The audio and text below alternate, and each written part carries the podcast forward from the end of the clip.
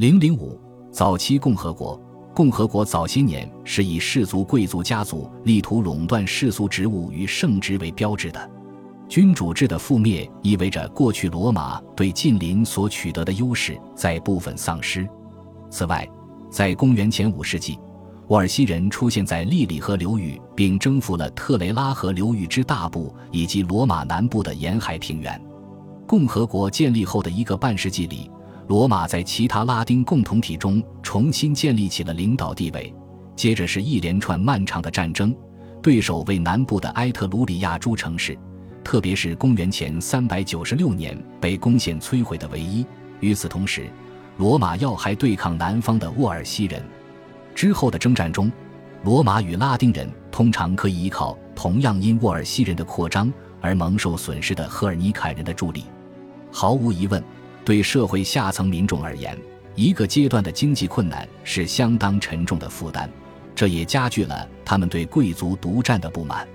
而某些并不十分穷困的下层人士为罗马贡献了军事胜利不可或缺的人力，这使他们拥有了讨价还价的权利，而他们也迫不及待地行使这一权利。贵族特权被侵蚀的同时，伴随着对征服土地的持续需求。这些土地的作用在于满足社会下层经济上的渴求，他们要么形成了拥有本地自治政府的新共同体领土，或称殖民地；要么成为孤立的分地，被提供给没有按群体组织起来的定居者。公元前三百九十年，高卢人对罗马的洗劫在当时固然造成了惨重的损失，但对罗马的内部发展以及对罗马的征服进程都没有造成太大影响。贡献唯一获取的土地被分配给了罗马的穷人，结果便是创设出一支人数庞大的农民士兵后备军。到了公元前四世纪中期，罗马控制了南埃特鲁里亚，完全无需再惧怕来自阿尼奥河上游流域诸部落的进犯。同时，罗马还准备染指康帕尼亚北缘地区。公元前三百三十八年，罗马征服意大利的历史关键时刻来临。周边的多数拉丁共同体眼看着罗马势力的不断增强，开始有所警惕，并力图重申自己的独立地位。然而，他们全部被击败了，除最大与最远者外，其余皆被并入罗马公民联合体。这以后，早先的拉丁姆城市以及拉丁人的殖民地作为个体或群体与罗马发生联系时，再也没有可能与罗马分离。并且，罗马做出了重大决策，继续建立拥有拉丁城市地位的共同体。确实，到了后来，也可能就是从此时开始，拉丁身份之于罗马与其他拉丁共同体，其本质特征在于相互通婚的权利、强制性的合约义务，以及变更居住地并获得新居住地相应公民权的权利。公元前三百三十八年以后出现的第一处拉丁殖民地卡莱斯位于康帕尼亚北部，建立时间为公元前三百三十四年。该殖民地及之后殖民地的主要功用是防御性的，为的是控制征服的土地或者保卫领土、抵抗侵略。对罗马与拉丁社会而言，建立殖民地是利用征服来的土地缓解下层贫困的一种手段。此外，拥有拉丁身份的殖民地，还是促成意大利罗马化的强有力因素。这些殖民地从一开始就在政治制度上模仿罗马，在一个此前跟罗马没有多少联系的地方，光是殖民地的存在就有助于罗马政府模式的推广。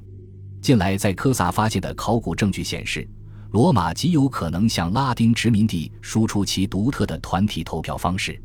不过，建立拉丁殖民地还有更为重要的内容，似乎殖民地的成员不仅限于已拥有罗马或拉丁共同体公民权者，意大利同盟者也有资格加入。这样，拉丁共同体便有助于将大量意大利人的地位提升至接近罗马公民的地步。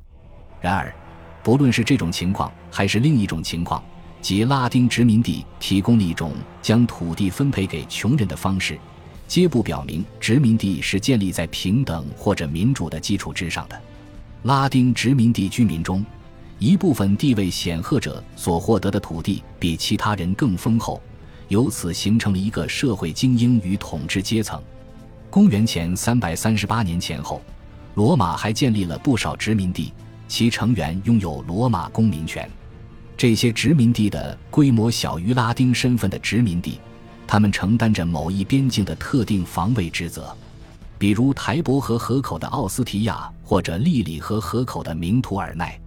不过，那些拥有罗马或拉丁公民权者有资格参与移民活动。另外，罗马殖民地提供了一种方式，尽管不是很重要的方式，使那些来自意大利家庭的男性可借此获得罗马公民权，而无需搬迁至罗马。作为一种创造新罗马公民的方式，殖民地的更重要作用在于将全部意大利共同体作为不投票的公民整合起来。